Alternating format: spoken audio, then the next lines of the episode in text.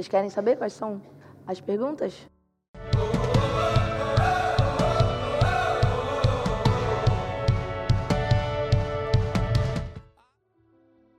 Isso é verdade? Olha que pergunta fácil. Estou sofrendo. Estou sofrendo por quê? Estou sofrendo porque eu acho que eu preciso ter mais dinheiro para ter segurança. Ok, isso é verdade? Segunda pergunta.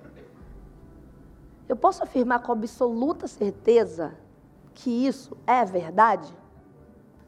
Terceira pergunta. Como você reage, ou o que, que acontece com você quando você acredita nesse pensamento que está te causando estresse? E a última pergunta. Quem você seria sem esse pensamento? Ou o que, que você seria sem esse pensamento? Quatro perguntinhas bem simples, certo? E depois de você fazer essas quatro perguntas, você faz o que, a, que ele chama de as inversões. Então você inverte esse pensamento para ver se, hipoteticamente, talvez, quem sabe, algum outro pensamento diferente dele também poderia ser verdade. Então ela se questiona, ela inverte e ela vê se alguma outra coisa pode ser verdade também. Por que, que o trabalho é legal? Porque, assim, várias pessoas que mandaram perguntas, eu vi as perguntas lá de crenças limitantes, assim, como é que eu faço para eliminar a crença limitante? Como eu faço para exterminar a crença limitante? O trabalho, ele não serve para você eliminar e nem exterminar uma crença limitante. Ele serve para você questionar um pensamento que você acredita que é verdade. Percebe a diferença? Na vida da Byron Kate, aconteceu uma coisa engraçada que ela conta também. Ela cresceu no deserto ela nasceu, cresceu no deserto, acho que ela mora lá ainda, né? Numa cidadezinha, assim, bem pequenininha, no deserto, no meio do deserto, no meio do nada. E aí, um dia, ela estava andando pelo deserto e ela viu uma cobra. E aí, obviamente, tomou aquele susto e aquelas reações fisiológicas naturais de quando você toma um mega susto de você encontrar uma cobra na sua frente. O coração disparou, suou a mão, ficou sem ar, secou a garganta, secou a boca, deu aquela taquicardia. E aí, só que quando ela olhou de novo, ela viu que era uma corda. Não era uma cobra, ela era uma corda enrolada, uma corda grossa, era uma corda. Ela começou a rir, falou, isso é uma corda. E aí, o que, que acontece quando você vê que uma cobra é só uma corda? O que, que acontece se passar uma outra pessoa e falar assim, cuidado, Kate, uma cobra que está ali? Não, é só uma corda. Não tem mais como você voltar a acreditar que uma corda é uma cobra se você já viu que ela é uma corda. Então, esse é o raciocínio por trás do trabalho. Você precisa questionar os pensamentos. E uma vez que você vê que eles não são verdade, ou mesmo que sejam verdade, que eles não servem para você, que eles só te estressam, que eles não estão te ajudando em nada, uma vez que você vê, não dá para você desver. Viu? Tá visto. Não tem mais como você ficar se enganando. Não, mas é porque eu não mereço, eu não sou bom bastante. Essas crenças todas nossas. Então, vamos trabalhar com essa crença aí que vocês têm de que eu preciso ter mais dinheiro. Então, eu preciso ter mais dinheiro. Isso é verdade? Conecta com você. Lembra que a mente é um péssimo mestre, mas é um ótimo servo. Então, não responde com a sua mente, conecta com o seu coração, responde com o seu coração. Você pode afirmar com absoluta certeza que você precisa ter mais dinheiro, não tem resposta certa nem errada, tá, gente? Você pode continuar achando que sim, não tem problema nenhum. Olha que interessante. A gente não faz a menor ideia do que, vai acontecer no momento seguinte. A gente não tem noção do que é o futuro. Mas você já sabe que você precisa ter mais dinheiro. Olha que engraçado. Como é que você se sente quando você acredita nesse pensamento de que você precisa ter mais dinheiro? Estressado, ansiosa, tensa, fracassada, pobre, o que acontece no seu corpo quando você acredita nesse pensamento? Eu preciso ter mais dinheiro. O que, que acontece no seu corpo? Tenso, dói a cabeça, dá arrepio, dor de barriga, enjoo, estresse, mal-estar.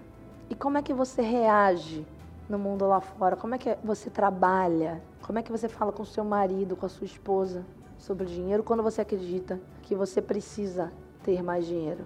Quer economizar com qualquer coisa, até o sabonete.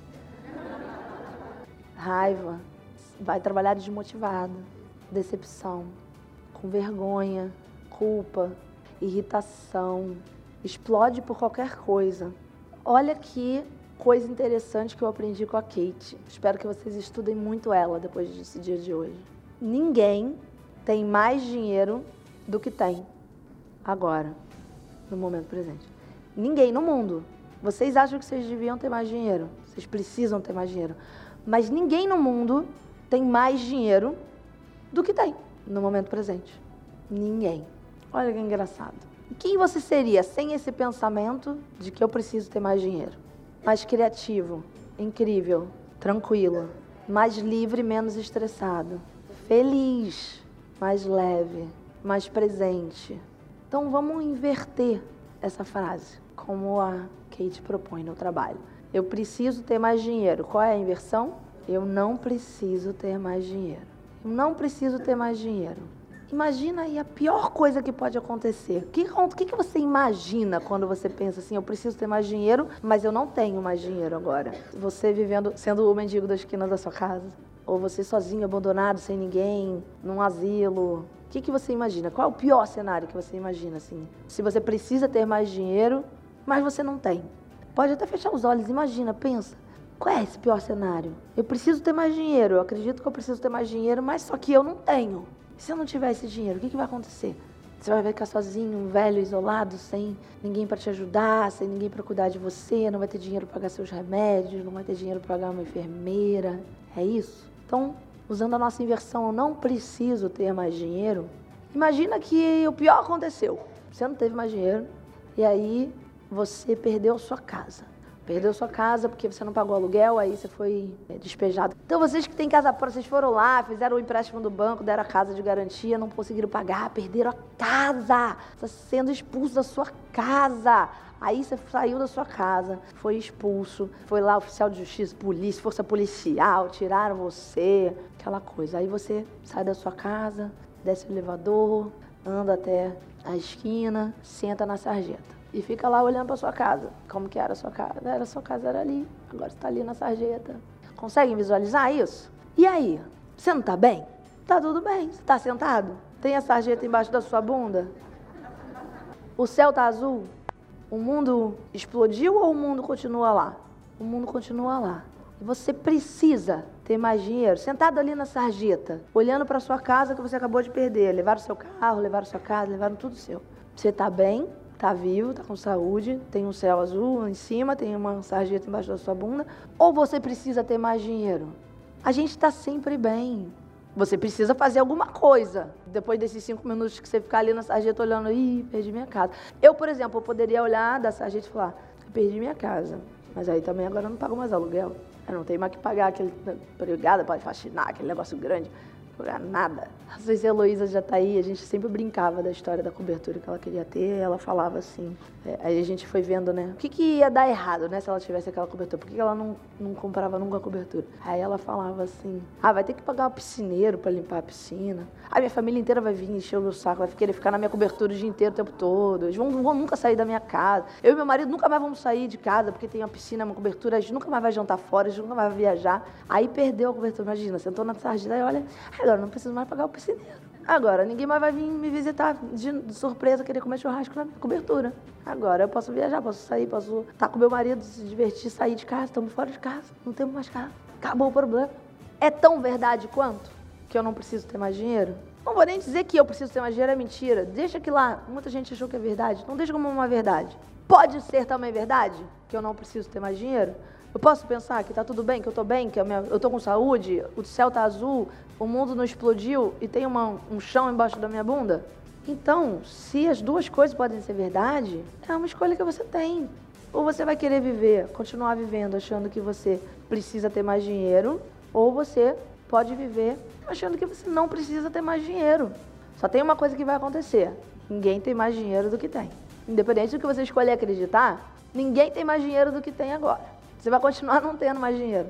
Agora, você pode batalhar, trabalhar. Tem um monte de gente aqui dentro que saiu do zero, batalhou, ralou, construiu um negócio do zero. Se você não tem mais dinheiro agora e ninguém tem mais dinheiro do que tem, você escolhe pensar que você deveria ter mais dinheiro, que você precisa ter mais dinheiro, ou que você não precisa ter mais dinheiro.